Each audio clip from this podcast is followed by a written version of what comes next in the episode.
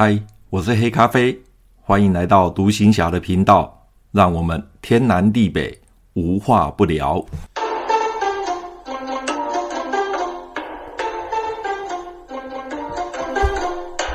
马祖当兵去，来到炮子部六四两营第一连呢，也渐渐的、呃、熟悉的连上的环境。那也差不多已经进入差不多快半年了。那同时呢，也进入到马祖的冬天，这也是我在马祖经历的第二个冬天哈。经历第二个冬天，在马祖待过或住过的人，一定可以惊艳到马祖的寒冷。马祖的寒冷真的是，它不是光是气温低而已。它是冬天的时候，东北季风非常的强，非常的强，所以让那个整个气温呢下降得很明显。再加上因为它是海岛，它旁边都是海，所以呢东北季风会把海面上的那个水汽带上来。再加上天气气温低、湿冷，所以马祖的冷呢是比干燥型的大陆型气候呢还要来得寒冷。也许温度没有那么低。但是那种寒冷呢，是绝对超过大陆型气候的。那我来六四两营第一年呢，也接近半年了，所以呢，我也慢慢的熟悉整个炮子部，还有整个营，还有我们连上的一些操作。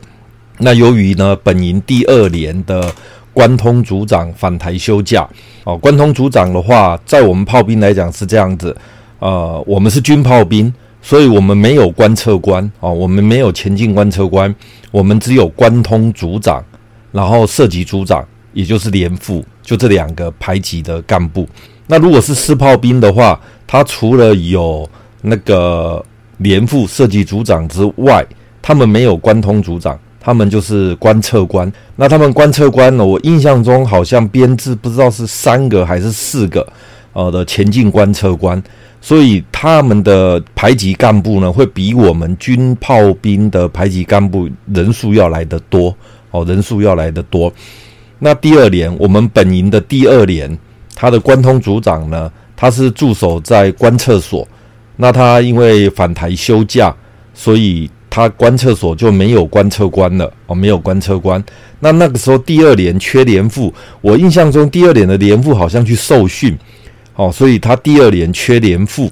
因此呢，营长呢就要我去支援第二连的观测所。那第二连的观测所是位在三龙再上去的牛角岭。哦，牛角岭在外岛待过的，哦，在南竿待过的会都比较清楚。牛角岭是在三龙再上去。非常非常靠近那个海边的一个呃地方。那现在呢，牛角岭旁边有一个机场，就是马祖南竿的飞机的机场。那之前我在那边的时候，它是一个平地，但是它没有机场。哦，那没有机场，那中间还有几个小山头，那可能是他把那些小山头都把它铲平了、推平了，那弄出一个跑道来。所以马祖南竿的机场现在就在牛角岭这个地方。那我一接到命令的隔一天早上一大早吃完早餐之后，我就搭公车到三龙。那到了三龙呢，在往上就没有公车了，就只好徒步了，就只好徒步了。然后我就开始爬山到牛角岭的第二连所属的观测所。那这个观测所，呃，很特别的是我，我我这边稍微另外提到，就是我从三龙要爬到牛角岭这个观测所的地方，我走的是小路，我没有走那个大马路，因为在外岛大马路它都是沿着山这样绕，哦，会比较浪费时间，所以我都是走那个小路。那走小路的话，就是比较陡，所以会比较累一点。但是那时候年轻啊，没有关系，所以我就走小路。那走小路会经过那个村子，他们那个马祖的村子，哦，那个时候叫闽北。我有一次去查了一下，现在好像。把他们区分为闽东了，以前那个地方就叫闽北，那个时候分为啊闽闽就是福建的意思，福建呢分为闽闽北跟闽南，呃，以前是这样分法，闽北跟闽南。那现在我再去查的时候，他们现在分得更细了，他们会分为闽南、闽北、闽东，哦，闽东。那马祖的这个地方呢，以前叫闽属于闽北，那后来现在把它。变成闽东了哦，闽东。好，那我们就回到当年那个年代，我就爬山经过村子里面的时候，我就走他们的村子，结果我走到一个一户人家的时候，我吓一跳，里面竟然放着一副棺材。哦，放着一副棺材，我吓了一跳，因为没有预想到说里面会有棺材，可是呢，觉得很奇怪是，感觉这家好像也没有在办丧事啊，为什么里面会有棺材？我后来就继续再往前走，诶，发现第二家也有棺材，然后再往下走，诶，第三家也有棺材，说你家家户户里面都有棺材。后来我才知道，哦，后来哈、哦，我才知道说，闽北人的习惯，他们的风俗就是，呃，嫁女儿到嫁女儿的时候的嫁妆里面，其中有一个嫁妆就是棺材，就是把棺材也当做呃嫁妆一起嫁。嫁过来，所以呢，我在三农的那个地方，我看到那个家家户户里面都有棺材，哦，后来我才知道这是他们的习俗，并不是这家在办丧事，不是，而是这是一个习俗。那等到嫁过来之后，年纪大了离开的时候，这个棺材就可以用了，哦，所以这个是很特殊的一个闽北的文化，哦，闽北的文化，这边我呃额外提到有这么一个。我我是刚好要上去的时候，在那个村子里面遇到了这个事情哈，这额外的提到。好，那我就爬到牛角岭的时候呢，那边就看到了一个观厕所，独立的，在一片空地哦的中间的地方，就看就有一个观厕所。那旁边的槽很长啊，旁边的槽很长。那这个观厕所比较特别，它是属于步炮联合观厕所。那我们。第一连，我们第一连的观厕所一零四观厕所，它是纯炮兵的观厕所，在梅石上方哦，梅石上方，成功山下面一点，梅石上上方，那是纯炮兵的观测所。那第二连这个观测所是步炮联合观测所，它整栋建筑一共有三层楼，第一层在地地表的贴近海面前啊的礁石的的前面的。它是属于六呃九零炮的阵地哦，就跟我们四十六号据点一样，是九零炮阵地。那这个火炮是由步兵连来操作。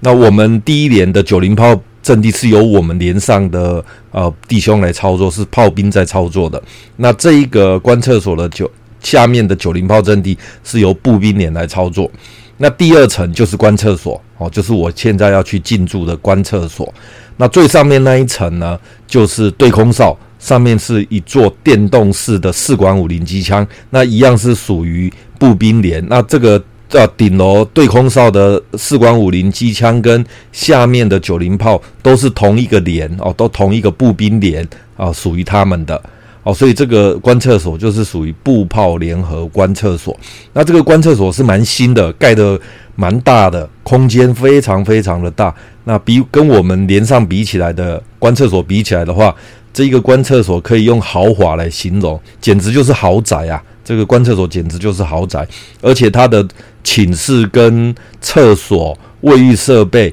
全部都在这个建筑物里面，所以你在里面呢，你就不用跑出来哦。那我们一零四观厕所，我们连上的观厕所呢，它观厕所小小的，就在那个山崖边，然后观厕所独立一个。寝室又在另外一边，厕所又在另外一边。我们那个观厕所跟这个豪宅的观厕所来比的话，我们那个根本就是属于呃，应该讲怎么讲，那个违章建筑啊，那个破茅屋一样。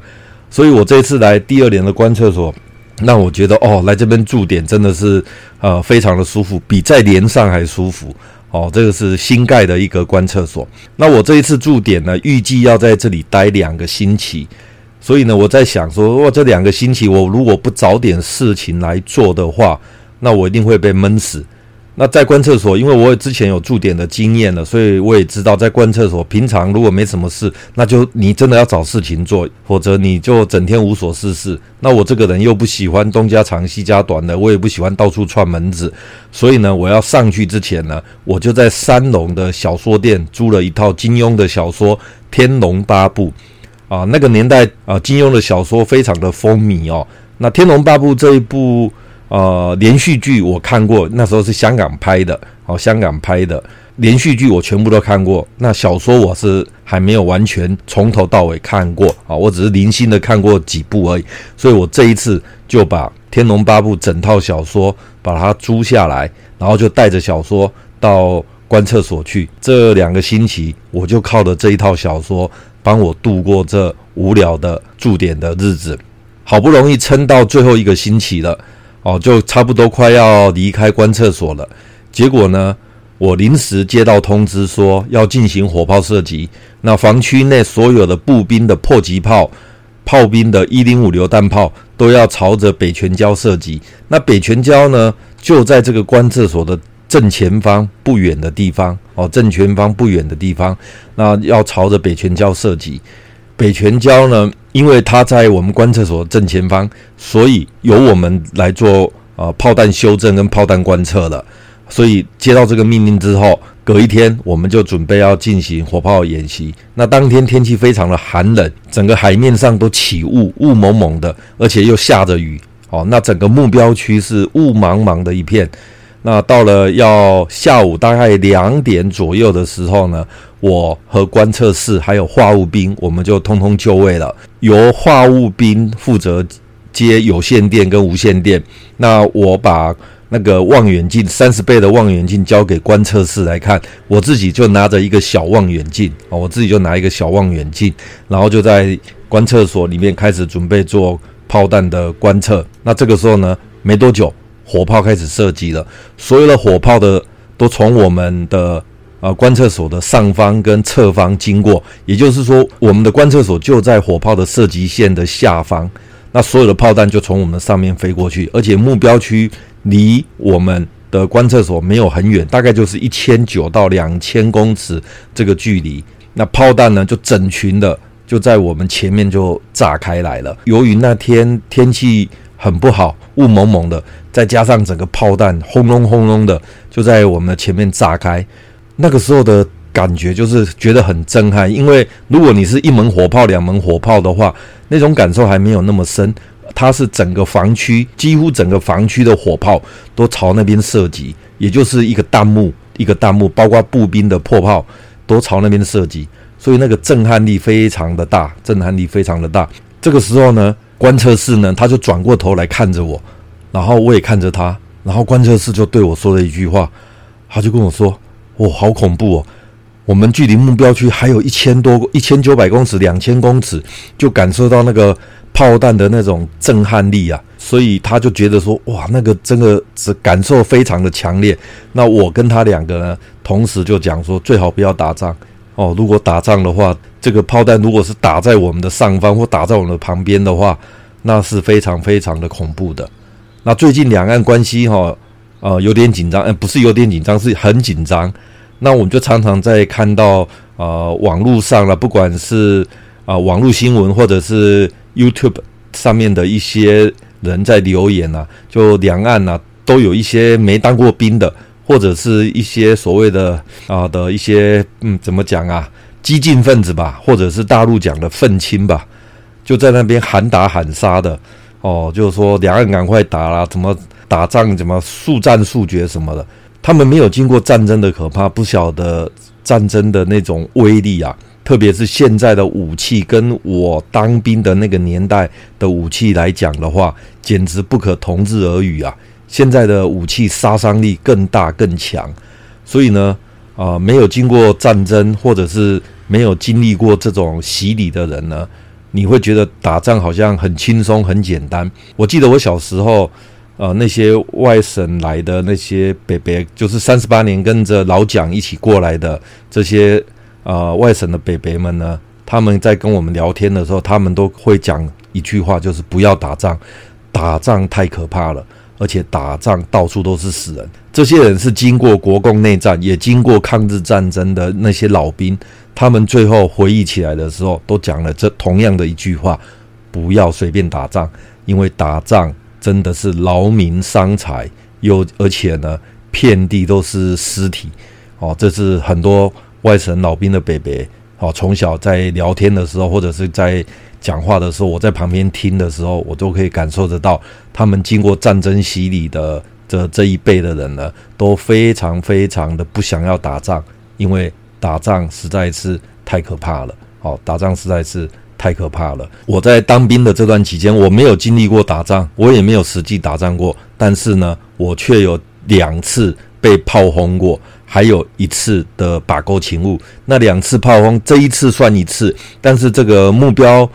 区离我的观测所有一千九百公尺到两千公尺，所以呢，感受就已经这么强烈了。那还有一次是我在震撼堡，就是实际到震撼堡里面。穿着防弹衣，戴着防呃钢盔，然后在震撼堡里面让一群炮弹轰哦，那那那一群炮弹就是一零五榴弹炮，炮兵的一零五榴弹炮要轰，就是要让我们感受到、惊艳到那种被炮弹炮轰的那种感受啊，这是我其中有一次被炮轰的经验。那另外一次就是在台湾啊、当把钩勤务，那那我记得那时候我是在三百码。哦，三百码的地方担任把钩勤务啊，那个子弹呢就打在那个靶上，那我就在下面的靶钩，那时候可以感受到那个子弹打过来的那种那种怎么讲那种震撼力啊！一共有十个靶位，所以射击的时候是十支枪同时射击，所以你在那个目标区的时候，靶钩下面你就会感受到那个子弹这样咻咻这样过去。那我印象最深刻的是。呃，我们平常听到子弹射击的时候，都听到那个咻咻。但如果你听到这个声音，那表示子弹离你还有一段距离哦，还有一段距离。可是我担任靶钩勤务的时候，我听到子弹就在我旁边，他的声音不是咻咻这样的，他的声音是这样的，呲呲，嘿，这个就是子弹就在你的旁边了，非常非常的近，他的声音就这样呲呲，哦。所以，如果当过兵、有当担任过把钩勤务的，你一定有听过这种声音，这就表示子弹就在你旁边，而且这种声音听到的时候是非常非常的恐怖，因为子弹随时就在你的身边就会穿过去，而且把钩勤务以前的把钩是真的是，呃，套一句闽南语讲就是很两光啊，那以前那个把钩真的是很两光，就挖个坑，然后我们就躲在下面，子弹就在上上头。